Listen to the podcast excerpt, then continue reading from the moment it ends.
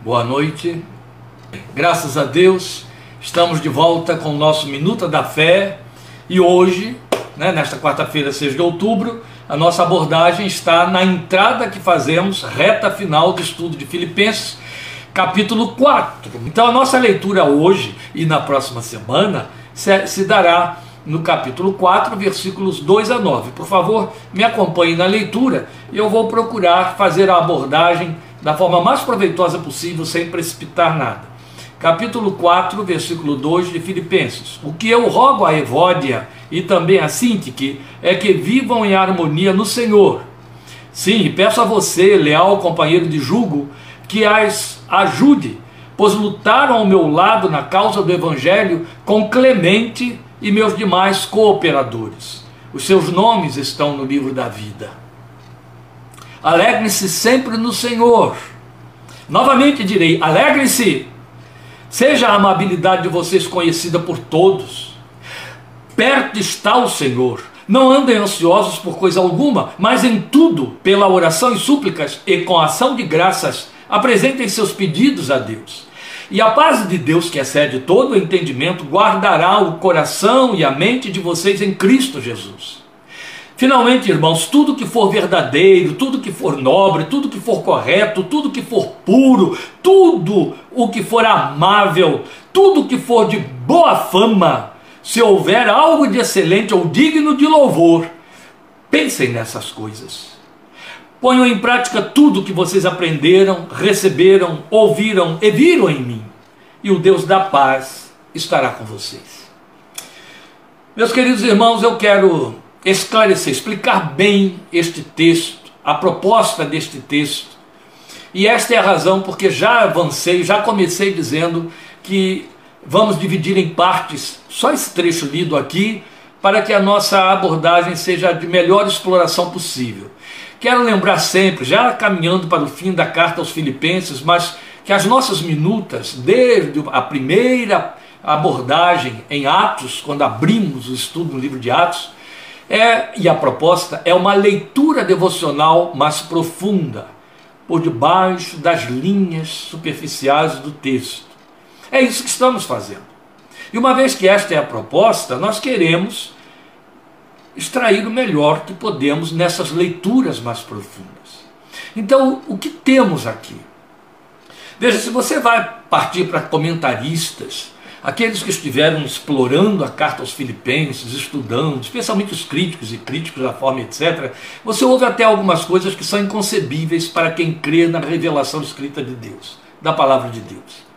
Mas, por outro lado, você vê também muita racionalidade, muita capacidade de pensar com acerto em cima dos momentos da carta, da forma como o apóstolo escreveu, o que o motivava e por aí. Nós estamos chegando ao final de uma mensagem que ele se propôs a passar para uma igreja em conflito. Ele tinha como é, é, é, mensageiro e mensageiros, porque a gente descobriu que depois ele resolve mandar Epafrodito de volta, então ele tinha como mensageiros da carta Timóteo e Epafrodito. Ele está escrevendo a carta e pensando no fato de que Timóteo vai para lá para tentar pôr em ordem como líder no seu lugar, já que ele estava preso, as coisas, reorganizar tudo, provavelmente expulsar os infecciosos, não é? E é, doutrinar, redoutrinar, orientar, exortar, ensinar a igreja que estava confusa pela invasão dos judaizantes. E Epafrodito, que ele tinha de mandar de volta porque estava saudoso deles. Então ele sabe que aquela carta que ele está enviando, ela terá de ser, se é que não aconteceu ali antes que saíssem, lida pelos mensageiros. Especialmente porque o Timóteo teria que estar muito inteirado, não só das recomendações que ele passava, mas do que era necessário para que houvesse um bom trabalho a ser feito lá entre os filipenses. Segundo uma leitura que nós já fizemos em Atos, nós descobrimos que aquele desejo com que ele abre a carta de voltar a vê-lo se cumpriu. Ao que tudo indica, Atos nos mostra, no capítulo 18, que ele teve um retorno à cidade de Filipos. Pelo menos voltou à Macedônia, não voltaria à Macedônia sem passar por Filipos, a primeira cidade, por onde ele entrou na Europa. Pois bem, Então nós sabemos que esta carta ela, ela vai com duas propostas: servir de exortação à igreja, onde o apóstolo joga o seu coração, e servir de cartilha, de, de instrumento de ensino na mão, especialmente de Timóteo, que vai se servir dela para fazer suas abordagens, para reunir-se com a igreja durante os meses que tiver de ficar lá, e parece que ficou anos, para pôr tudo em ordem. Pois bem, é, há ainda então a observar o fato de que é com este sentimento que ele vai fechar a carta. Esta é uma carta que todos os comentaristas sempre perceberam que Paulo põe muito da sua alma, desde o início, desde o primeiro capítulo. E quando ele chega aqui no final, quando ele está fazendo o arremate, então isso fica muito mais intenso e tenso. Ele está jogando sua alma. Lembrem no capítulo 3, ele estava chorando no capítulo 3. Ele está jogando o seu coração aqui. Mas aí desponta uma beleza sem igual da alma deste servo de Deus. Quero lembrar o que vimos semana passada. No capítulo 3 ele diz: Observem o modelo que vocês têm em mim, o padrão de vida que vocês têm em mim. Agora ele vai jogar no capítulo 4 muitos detalhes desse padrão de vida. E ao falar em padrão de vida, ele está jogando aqui seus sentimentos. Ele está jogando sua própria experiência. E aí nós temos pérolas muito especiais, porque ele, ele entra nesse capítulo 4, quando ele faz uma exortação direta ao povo, ele está primeiro falando para duas líderes, possíveis líderes, Evódia e Sinti, que falaremos disso. Mas quando ele então abre a mensagem, depois de falar para elas e para Clemente, para Clemente, é, é Clemente e para um, um incógnito aqui, leal companheiro de julgo, que o nome não aparece, é, ele então volta-se para o povo. E ao voltar para o povo, ele entra com uma argumentação que eu estou chamando de profilaxia pela fé. E você vai entender por quê. Profilaxia são aqueles recursos de que a medicina se serve para é, impedir que algumas doenças avancem, cresçam, aconteçam. E para quem está vivendo contexto de pandemia, a palavra profilaxia é muito própria. A gente tem que pensar em profilaxia e cumpri-la todos os dias para atender a, a, a, ao mínimo do nosso lado inteligente, né? como seres humanos inteligentes, num contexto de pandemia, o mínimo que podemos fazer para não agredir a nossa inteligência, inteligência é sermos profiláticos. E uma das profilaxias, você sabe muito bem, né? Lavar mãos, pôr máscara, por aí vai. Tantas outras coisas. Pois bem, Profilaxia, então, cabe muito bem aqui como é, orientação, como, como título para o que vai acontecer, porque ele está fazendo uma profilaxia pela fé, e eu também diria profilaxia da fé. Uma fé que pode estar contaminada, é o caso dessa gente aqui, uma fé adoecida. E aí essa profilaxia serve também para nós. Mas o que eu quero dizer é que quando ele vai abordar o seu assunto, jogar o assunto para o povo, ele começa falando em alegria. Alegrem-se, e repete. E vou dizer de novo: alegrem-se no Senhor. Meu Deus. Esta é uma carta em que a palavra alegria e o verbo alegrar-se se repete diversas vezes. Há duas, é, dois construtos com que Paulo trabalha. Um você não percebe, nossa língua portuguesa não permitiu que isso ficasse colocado para nós da maneira como vem do grego de que ele se serviu, que é foi traduzido para nós como ter o mesmo pensamento. Essa expressão ter o mesmo pensamento, que é uma palavrinha só, sinfreim, do grego, ó, uma palavra só, sinfreim, ela foi traduzida para nós como ter o mesmo pensamento. Ela, ela aqui mesmo aparece mais de uma vez, no mínimo três vezes, mínimo de três vezes, e é traduzida de forma diferente. Uma hora você lê pensar a mesma coisa, ter o mesmo pensamento, outra hora ter o mesmo sentimento. É muito interessante. E, e aqui ela vai aparecer de novo nessa exortação que ele faz para Síntica e, Evó, e Evódia, quando ele diz: vivam em harmonia no Senhor. Ele está usando de novo a palavra sinfreim. Essa palavra se repete e a palavra alegrar-se ou alegria também se repete muito. E aqui no capítulo 4, quando ele está fechando a carta, ele volta ao tema da alegria, de que ele vem falando desde o capítulo 1. Ele tinha inserido a ideia de alegria ao longo da carta. Ora, por que, que, é importante a gente pensar, e aliás, lembrem aí no 4.1 que não lemos hoje, que ele diz que os próprios filipenses são a sua alegria. Olha que coisa. Por que é importante a gente considerar essa necessidade que Paulo tem de frisar tanto alegria? Por duas razões. A primeira delas era o contexto deles. Esse povo estava debaixo de pressão interna, quando já vivia debaixo de muita pressão externa. Lembrem da perseguição movida contra Paulo, Silas, lá em Filipos, redundou em prisão, e dessa prisão também redundou a conversão do carcereiro, a casa do carcereiro, e por aí. Pois bem, aquelas pressões não desapareceram. Você não pode achar que uma igreja que cresce numa cidade que, inclusive, é, é, destruiu seus talismãs e seus, seus instrumentos de rituais, que vivia disso. Era uma cidade que tinha uma cooperativa de ouríveres e de, de artesãos que fabricavam é, é, é, é, é deuses e viviam disso, vendiam isso. E Paulo entra com um evangelho que arrebenta com isso. Essa gente não vai crescer e a igreja cresce. A igreja cresce. Não vai crescer e ser aplaudida pelos inimigos da fé. Não. Eles são perseguidos, eles são escorraçados. E do lado de dentro, então, eles começam a receber esse tipo de pressão dos tais judaizantes. Como se não bastasse, Satanás manda pressões por fora, quer dizer, os persegue pelo lado de fora e os persegue pelo lado de dentro, usando falsos cristãos. Paulo chama de falsos irmãos. Então essa gente estava sob muita pressão. Quem, em sã consciência, afligido de todos os lados, por dentro e por fora, se mantém alegrinho, a não ser que tenha alguma, alguma, algum distúrbio psíquico. Em sã consciência, não. A aflição, a angústia. E a pessoa está debaixo de. E é nesse contexto que Paulo chega e diz: alegrem-se, alegrem-se. Então, esta é a primeira coisa. Esse homem está falando de uma possibilidade, a possibilidade e a necessidade de se alegrar. Necessidade de se alegrar necessidade de se alegrar, que é a segunda coisa que vamos falar. Possibilidade, por quê?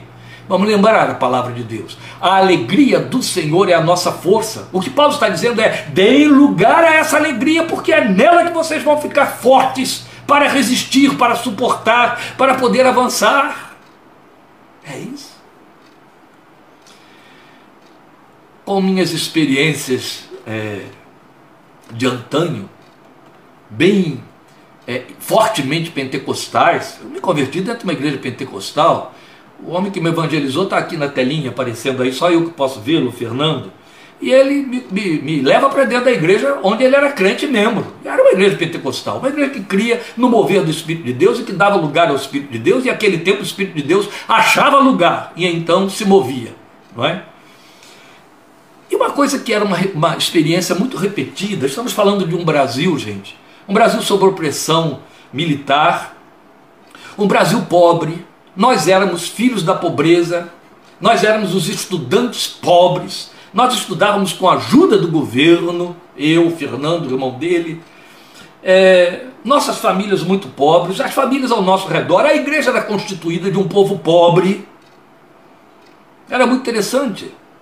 Numa igreja de 409 membros, aquele tempo, 409 membros. Eu fui pastor auxiliar lá, então eu sei isso aí muitíssimamente bem. Nessa igreja de 409 membros, você podia contar três automóveis, quatro. Era quanto seria possível aquele povo ter no centro de uma cidade, bem no centro de uma cidade que foi capital do Estado. E aquele tempo era. Então, para você perceber qual era o tamanho da pobreza de que estamos falando. Nesse contexto de muita pobreza, em que as pessoas estão teriam porque estar buscando orar para se livrar de apertos, para conseguir arranjar emprego, avançar na vida, pagar suas contas, não adoecer porque não havia como estar cuidando aí de, de enfermidades e etc, hospitalização. Esse povo se reunia para sentir a presença de Deus. Quantas vezes? Quantas vezes? Tantas vezes, inúmeras vezes, incontáveis vezes. Eu, ele, os outros, tem mais alguns aí aparecendo. Fomos participar de reuniões de oração não marcadas por ninguém, marcadas pelos desejos dos corações crentes, para buscarmos a presença do Senhor. Entrávamos lá naquelas reuniões com a nossa tristeza do dia a dia e voltávamos eufóricos, saíamos eufóricos A alegria era porque derramaram-se visões e profecias dizendo: Oh, você vai vencer ali na frente, vai achar no fim do arco-íris o pote de ouro. Não, não, não havia promessa, não precisávamos disso. Nós tínhamos a mais excelente, o céu. Era a presença divina. O salmista disse isso no Salmo 16: Na tua presença há abundância de alegria. Foi isso que Neemias ensinou ao povo de Israel. A alegria do Senhor, gente, a alegria do Senhor, povo. A, presen a alegria do Senhor é a sua força, é o seu poder. E isso era real, como está dizendo aqui a Thelma, em cuja casa eu preguei infinitas vezes. Meu Deus, como a gente via aquela gente se encher de alegria. Em 86 eu tive a oportunidade de passar um mês na Bolívia pregando. Cheguei lá numa Bolívia que estava numa extrema miséria, de tal ordem que o Brasil era rico perto da Bolívia. Rico. Entende? Rico. Porque a desgraça da pobreza da Bolívia, que tinha perdido suas minas de cobre, etc., era de tal ordem que os aristocratas, ou seja, as pessoas que viviam com seus casacões de pele, etc., tiveram que vender tudo, até os casacos de pele, porque se tornaram pobres, depenados da noite para o dia. Eu entrei nessa Bolívia, encontrei essa gente nessa situação. Eu me lembro que às vezes eu via, por exemplo, eu estive participando de um culto onde eu preguei, na cidade de Cochabamba, numa igreja que funcionava no salão de uma rádio, e na parte superior de um prédio, e as pessoas tinham que acessar essa parte superior subindo escadas. Eu me lembro bem de eu estar do lado de fora, vendo o povo chegando, esperando a hora de entrarmos para o culto, e eu ver a cara com que algumas senhoras, ainda portando aquelas roupas, vestígios de, de uma riqueza que tinha perdido, eu, eu via aquelas pessoas entrando com aquela cara de tristeza. Eu me lembro bem de uma senhorinha ainda com um, um casaco de pele, talvez um dos últimos que tivesse, apoiada numa bengala, uma cara de depressão, de angústia. Eu imagino o fardo do dia difícil que aquela mulher deve ter tido e sobe para o culto. E entra no salão do culto. E o Espírito de Deus visita aquele povo, enche os corações. e quando o culto acaba, eu me lembro da velhinha esquecendo, tendo esquecido a sua bengala, tirou o seu casaco, ela estava eufórica, feliz, presença de Deus. Oh, irmãos de Deus, como é triste a gente ver hoje o crente só entendendo de alegria por causa da música agitada, o ritmo intenso, por causa da balada evangélica lá no palco, todas as coisas que não existiam no nosso tempo, isso tudo foi inventado. Aí se agita e canta e etc. E aquilo está vazio de vida, vazio, vazio do Espírito de Deus, vai dançar e, e, e se embalar ali tanto quanto faria no inferninho da esquina. Não é dessa alegria que eu estou falando. Eu estou falando de uma alegria da presença, alegria da presença Paulo sabia disso, Paulo estava dizendo: dê lugar a essa alegria, alegre-se, alegre-se, alegre-se. Eu vou dizer de novo: alegre-se no Senhor. Quem está falando isso, meus irmãos? Um homem que está preso, um homem que está angustiado, porque o povo a quem ele amou e por quem pagou um preço tão caro para levar o Evangelho estava sendo escorraçado, ele estava sendo vilipendiado diante deles. E esse homem fala de alegria nesse contexto. Ele está num contexto, lembrem da carta, no capítulo 1, em que ele nem tem certeza se não vai ser executado, se não será condenado naquele tribunal que eu suponho que era na cidade de Éfeso. E esse homem está falando de alegria.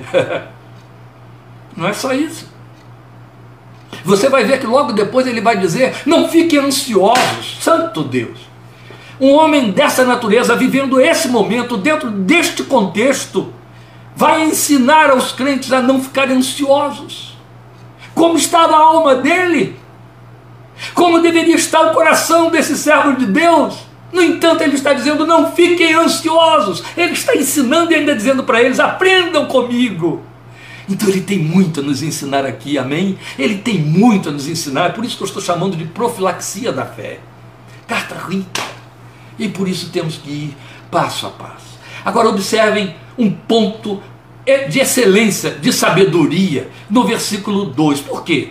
Por que, que, eu estou dizendo isso? Quando ele vai falar da alegria, ele começa no versículo 4. Quando ele vai falar do que eu estou chamando de profilaxia, é que ele fala de alegria, fala de não estar ansiosos, fala de paz, fala de testemunho. Ele não pode tratar destas coisas com essa igreja sem resolver primeiro um problema muito sério, um problema capital. Duas líderes lá dentro estavam em desarmonia. Alguns estudiosos entendem que a desarmonia entre Evódia e Sintique acontecia por causa daquele, daquela, daquele partidarismo que estava lá dentro, dois grupos, judaizantes e os paulinos. E elas estavam então em pé de guerra. Por que, que estamos falando que são duas líderes? Porque não faz sentido dentro de uma carta, onde ele tem vários incógnitos, ele nomear duas mulheres e passar uma advertência exclusiva para essas duas mulheres, se elas não tivessem lugar de destaque dentro da igreja. E se a desarmonia que estava acontecendo com elas não fosse afetar o rebanho. Vamos lembrar, e este é um argumento muito forte, de que estamos falando de duas Macedônias. Estamos falando de duas mulheres da, da, da Macedônia, da região da Macedônia, desse país, cuja cidade era Filipos. Vocês vão lembrar no capítulo 1 que dissemos, e lá quando estávamos estudando Atos 16 e abordamos a questão de Lídia, a igreja na casa de Lídia, que a Macedônia era conhecida por uma, uma terra e um povo de mulheres líderes Lembrem de Lídia, que era fabricante de púrpura, ela era uma comerciante, ela era uma empresária. Ela era a empresária, não era o marido dela, não sabemos nem se ela tinha marido. As mulheres macedônias eram conhecidas como tendo liderança, elas construíam fortalezas, elas lideravam exércitos, elas montavam empresas, elas tinham voz dentro da cidade, dentro da cidade, junto do, do, do, do é, junto dos, é, é, do, do centro político, da vida política da cidade. Elas tinham vida, tinham posição, tinham autoridade. É lógico pensar que uma igreja formada dentro de uma cidade onde as mulheres tinham é, a liderança por coisa corriqueira, vai ter mulheres como líderes. Não estou dizendo que eram elas exclusivamente as líderes. Não, tanto é que aqui está Paulo enviando Timóteo para lá. A história conta que João Evangelista foi pastor, é, não em Filipos, em Éfeso, perdão.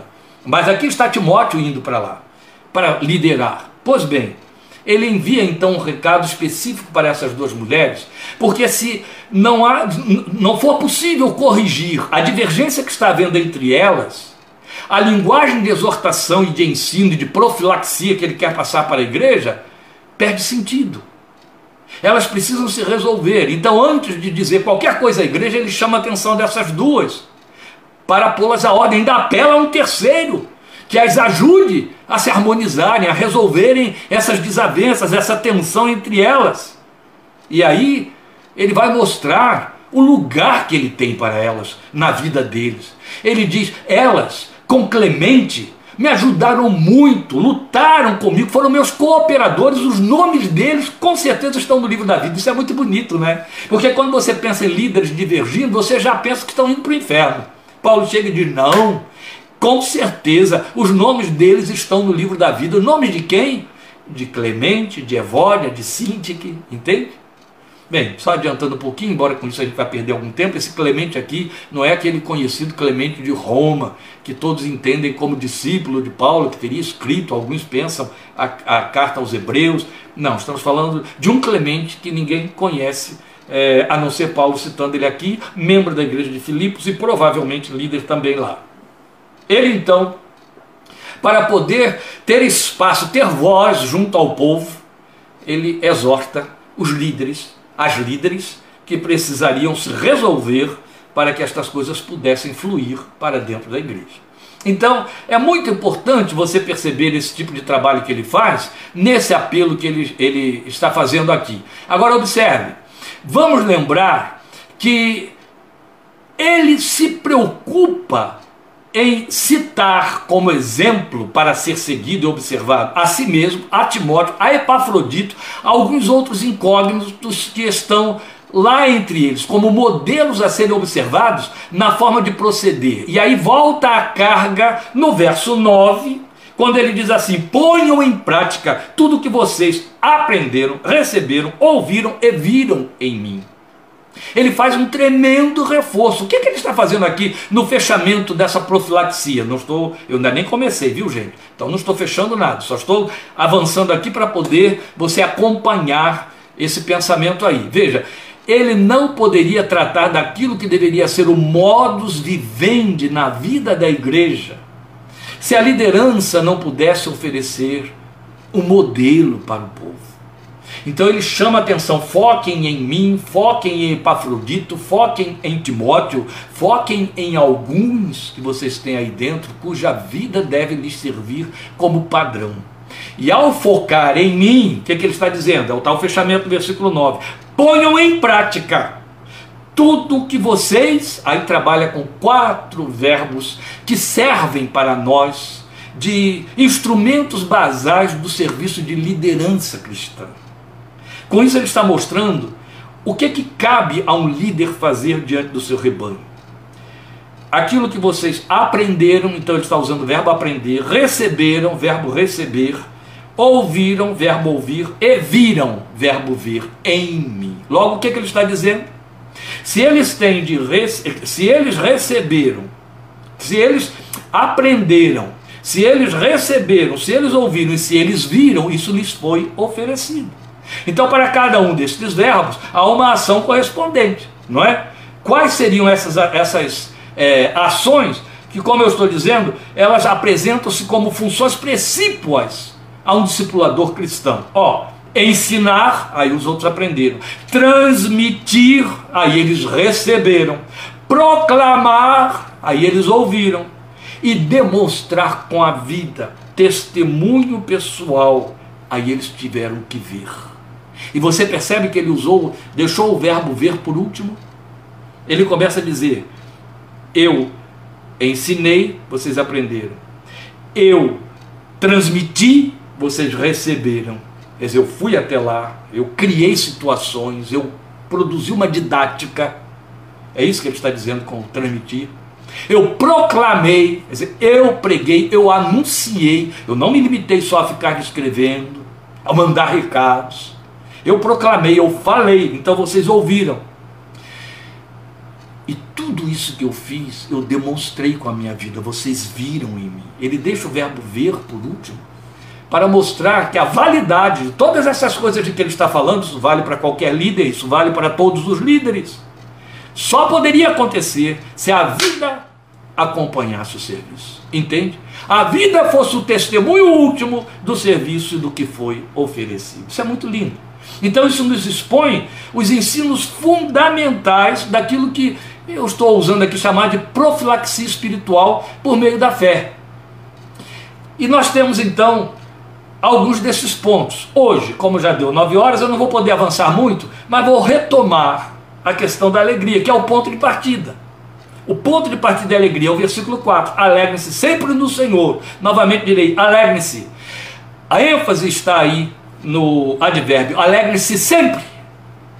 Ele não está dizendo façam de tudo para ficarem alegres ou alegrinhos. Ele não está falando daquela alegria coreografada. Então não é a alegria dos nossos salões de culto, aquela do sarapatear, não é isso. É a alegria do homem interior, é aquilo que está lá dentro. É a alegria que a fé traduz e produz. Então é espiritual. Estamos usando uma linguagem espiritual e não psíquica. Já abordamos isso e eu estive há pouco tempo pregando. Está aí no YouTube, está aí na página. Se você procurar mais lá na frente, não é? é você vai ver o que temos é, em termos da alegria que nos vem da parte de Deus, quanto necessitamos dela. E ali nós dissemos aquilo que tem um triplê: alegria, fé e amor são construtos espirituais e não psíquicos. Eles têm correlatos emocionais e até se expressam através de vias emocionais da nossa estrutura psíquica. Mas a sua origem, por isso que o mundo não pode copiar e o diabo não pode produzir. Tenta, né? Claro, vai tentar, vai imitar sempre, procurar imitar sempre, mas não consegue. É de Deus, vem do céu, vem do alto. Quanto a amor, inclusive, a Bíblia é muito clara, a Bíblia faz uma relação, perdão, a Bíblia faz uma relação muito direta entre amor e Deus. Deus é amor. A Bíblia faz uma relação também muito direta entre a paz. Cristo é a nossa paz, a paz de Deus. Você vai ler aqui, não é? São sentimentos, são, são construtos espirituais, de procedência espiritual, que têm origem em Deus e que são eternos. Ele não trabalha com isso aqui, mas você pode agregar a esperança, que a esperança também vai trabalhar como antídoto da ansiedade. Então, o que estamos dizendo é que o ponto de partida está na alegria. Muito interessante, porque já lemos, mas à medida que formos fazendo as outras abordagens, o que não vou poder fazer hoje, eu sei que alguns aí vão reclamar um pouquinho, mas é importante, é necessário, e aí você fica aí com o gostinho na boca, o desejo da próxima semana, mas você vai perceber que a impressão que você tem é que aquelas outras coisas da profilaxia teriam que se cumprir para que a alegria tivesse lugar. A lógica diria isso, porque a gente pensa com mente psíquica, meus queridos. E pela mente psíquica, a alegria é a última resposta que eu dou de meu bem-estar, de que eu estou bem, as coisas estão funcionando, as coisas estão indo bem. O que, é que resta agora? Me alegrar. Se tudo está indo bem, se tudo está funcionando e as pessoas ainda não se alegram, elas precisam de psiquiatra. Mas a verdade é que, espiritualmente falando, é, não há validade disso. Paulo inverteu o processo porque o processo está invertido por nós, nas nossas demandas psíquicas, do nosso entendimento popularmente mundano. A gente pensa, tudo está resolvido, agora eu me alegro, agora é a hora de me alegrar. Lembra o homem da parábola que Jesus colocou em Lucas 12? Ele disse: Agora eu vou descansar, porque agora eu já tenho preparado em depósito para muitos dias meus bens. E Jesus o chamou de louco. Meus queridos, Paulo diz assim: não, tudo começa com alegria. é lindo isso. E eu tenho que parar aqui em cima disso com vocês. Entende? Porque, olha, estamos, tendo, estamos aprendendo neste texto, com este homem de Deus, coisas sui generis. Eu volto à carga porque eu sou um psicólogo, porque eu ouço as pessoas, porque já as ouvi, pastores, crentes e não crentes, pessoas de todos os credos, de todas as experiências, eivadas ou não de filosofias, cheias ou vazias delas cabeça entupida de xamãs e de gurus. E a réplica é sempre a mesma.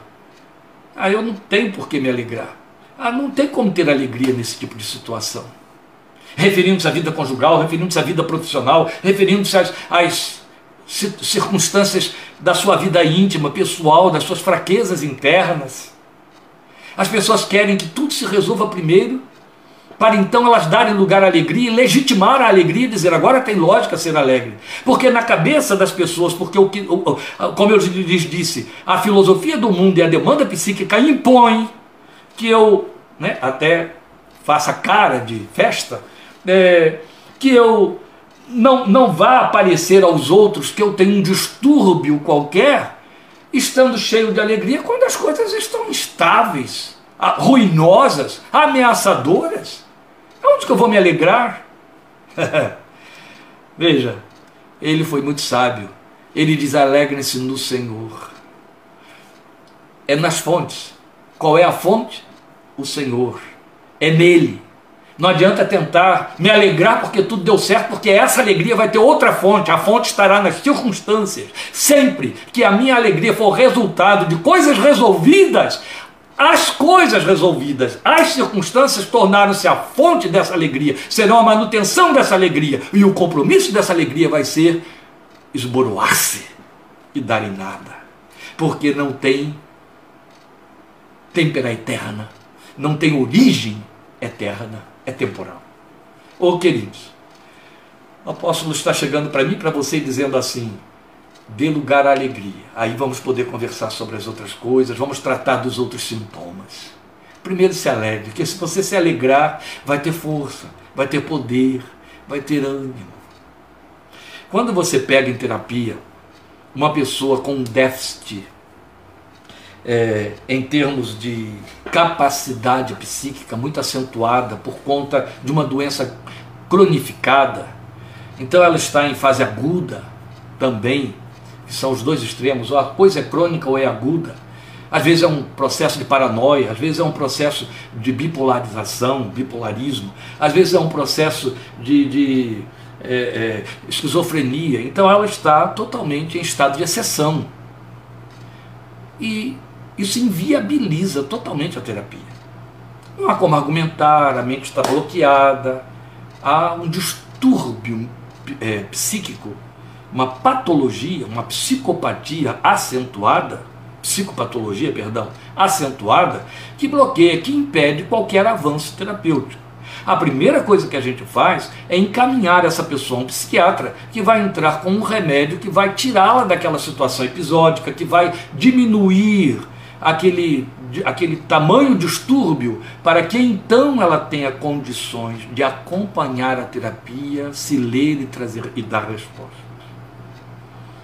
Não vou fazer esse tipo de parâmetro, mas eu quero que você entenda que Paulo está dizendo assim: eu não posso trabalhar os outros sintomas sem que primeiro você saia do seu estado de crise.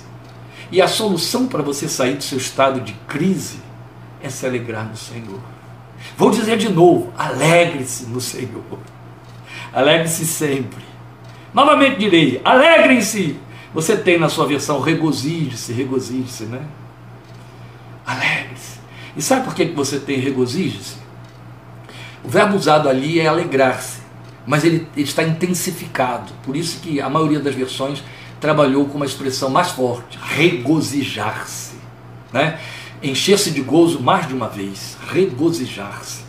Alegre-se no Senhor. Como tudo que depende de obtermos na presença de Deus, isso é um processo que você tem, não é participando de um culto festivo, se juntando a pessoas sorridentes. Não. Bíblia e joelho. Oração, invocação da fonte da alegria, que é a presença do Senhor. A ausência da alegria pode significar ausência de Deus na vida? Não. Mas pode significar coração insensível à presença do Senhor. Outras coisas estão entre nós e a presença dele, bloqueando a alegria, porque voltando àquilo que eu comecei falando das nossas experiências pentecostais de 50 anos atrás, e voltando ao argumento do apóstolo e de Neemias, a alegria do Senhor é a vossa força, eu posso lhes garantir, e em cima do que o salmista também disse no Salmo 16, 11, na tua presença há abundância de alegria. A presença de Deus traduz alegria. A presença de Deus enche seu coração de alegria. Sabe qual é o primeiro sentimento quando você sente a presença de Deus? Alegria. Oh, meus irmãos, eu não posso traduzir isso porque eu não tenho como dizer a você que gosto que tem o pudim de leite condensado. O máximo que você pode ver e perceber é quando eu comer um pedaço de pudim de leite condensado, é eu dizer, hum, ai que delícia, oh que precioso, ai como está gostoso. Você vai assistir uma encenação. Mas saber por que está delicioso, você não vai saber nunca, a não ser que coma do mesmo pudim. Entendeu? Eu não tenho como dizer a você como é que a presença do Senhor enche o coração de alegria. Eu só posso te dizer que enche. Aí como é essa alegria? Ah, depende da resposta que cada um de nós dá. Eu só sei que ela acontece. Só que temos um ponto aqui importante para falar no fechamento disso, porque já estou com 45 minutos de abordagem e vou parar. Nós vamos continuar quarta-feira que vem. Vou deixar você ansioso. Vou te permitir ficar ansioso até quarta-feira que vem. Quarta-feira a gente trabalha com a questão da ansiedade, aí isso cessa. Mas hoje você está autorizado a ficar ansioso pela continuidade até quarta-feira que vem. Veja, é, há uma coisa muito importante que precisa ser pesado e considerado aqui. Não se trata de alegrar-se no momento, meus queridos. Entende? A vida espiritual não é feita de momentos, a vida religiosa é. A vida evangélica é feita de momentos. Nós hoje estamos vivendo, não é, Ana Maria, cercados por uma geração nova. Qualquer coisa que eu puder falar em termos de geração, daqui de cima da minha idade, de onde eu estou, eu posso chamar de novo. Então, cercado de gerações novas, porque não é uma só, eu já estou na terceira geração, né? meu netinho aí, é, esse povo conhece momentos que se chamam cultos. A vida evangélica hoje está reduzida a cultos, momentos de culto. Por isso que pastores e muita gente entrou em parafuso com a pandemia que fechou as portas dos cultos. Então eu plugo a minha vida espiritual num ato de culto e num lugar de culto. Se eu não tenho o ato de culto, se eu não tenho o avivador do meu culto conduzindo as minhas reações, fico perdido. Não é momento. Não se trata de momento. Não se trata de ir a um lugar, a uma reunião e não. Você tem o que o que é, pastor Caio Fábio, há 40 anos atrás, chamou de crise espiritual, ela é muito válida. Haja visto aí a experiência de, de Finney, basta você ler a história dos grandes avivalistas do passado. Lloyd Jones chama de crise espiritual, o momento que ele chama de batismo com o Espírito Santo é quando você é cheio do Espírito de Deus. Esse, isso é um momento de crise, você tem aquela efusão de Atos 2, é um momento de crise. Agora já pensou? Atos 2 é um momento em que o Espírito enche, eles ficam eufóricos, o povo chega a achar que estão embriagados, aí quando entra em Atos 3 acabou tudo. Quando entra em Atos 4, eles estão sofrendo perseguição, os sacerdotes chegam e dizem: prenda esses homens, manda chicotear. Aí vai lá para o final de Atos 4 e você vai ver que eles estão na mesma euforia de Atos 2. Agora, Senhor. e aí a presença de Deus existe de novo, o lugar em que eles estão reunidos treme, o lugar fica cheio de fumaça, eles se enchem do Espírito de Deus outra vez. Porque se trata de plenitude. Esta é a razão porque Paulo diz em Efésios 5,18: enchei-vos do Espírito. É Ele que traz a presença de Deus, é Ele que nos comunica a presença de Deus, e aí o coração transborda de alegria. Então, tem muita procedência o apóstolo dizer: alegre-se sempre no Senhor. Então não é alegre-se a cada vez que puder entrar na presença do Senhor, porque se eu tiver de entrar na presença do Senhor, eu sou um crente desgraçado. Se eu só puder perceber a presença do Senhor tendo que entrar na presença do Senhor, eu sou um crente desgraçado, fora da graça. A presença do Senhor tem que ser contínua, entende? Contínua, atrás de um balcão, debaixo de um chuveiro, atrás de uma mesa virando a massa de cimento a sol a pino, ou nas águas de um riozinho aqui em Analândia se refrescando no calor de 34 graus. A presença do Senhor tem que ser contínua, do contrário seria falso. Paulo chega e diz: alegre-se. Se você se alegrar, eu te tiro da crise, você vai entender tudo que eu tenho a te dizer. É o que faremos na próxima quarta-feira, em nome do Senhor Jesus, continuando profilaxia da fé. Então, lembrando, quarta-feira, 20 e 30, nós vamos ter parte 13b. E aí vamos entrar logo em seguida no versículo 5. Mas eu ainda tenho alguma coisa a colocar aí no 4 e assim eu vou fechar. É no 5 mesmo, perdão. Vamos entrar logo no 5 e aí nós estaremos entre 5 e 6 dando essa sequência no parte 13b de Filipenses capítulo 4. Amém? Deus te abençoe. Obrigado por sua participação, por esse tempo. Vá jantar com alegria, alegre-se por um bom bife, por um ovinho frito ou por um chuchu feito aí com sal e alho. Deus te abençoe e você se alegre na presença do Senhor, porque a alegria do Senhor é a nossa força. Forte abraço, obrigado por sua atenção e companhia, em nome de Jesus. Até domingo, 17h30, querendo Deus. Amém.